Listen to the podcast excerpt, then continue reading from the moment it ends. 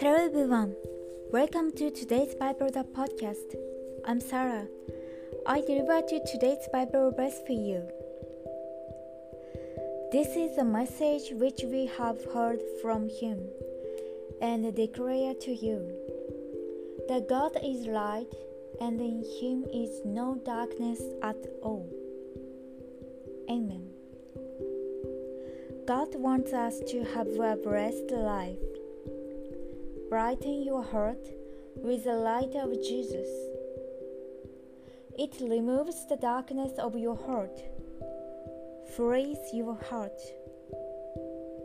and you are always filled with the light of grace and love. May you walk with the light of Jesus today as well. Thank you for listening. Hope you have a wonderful day.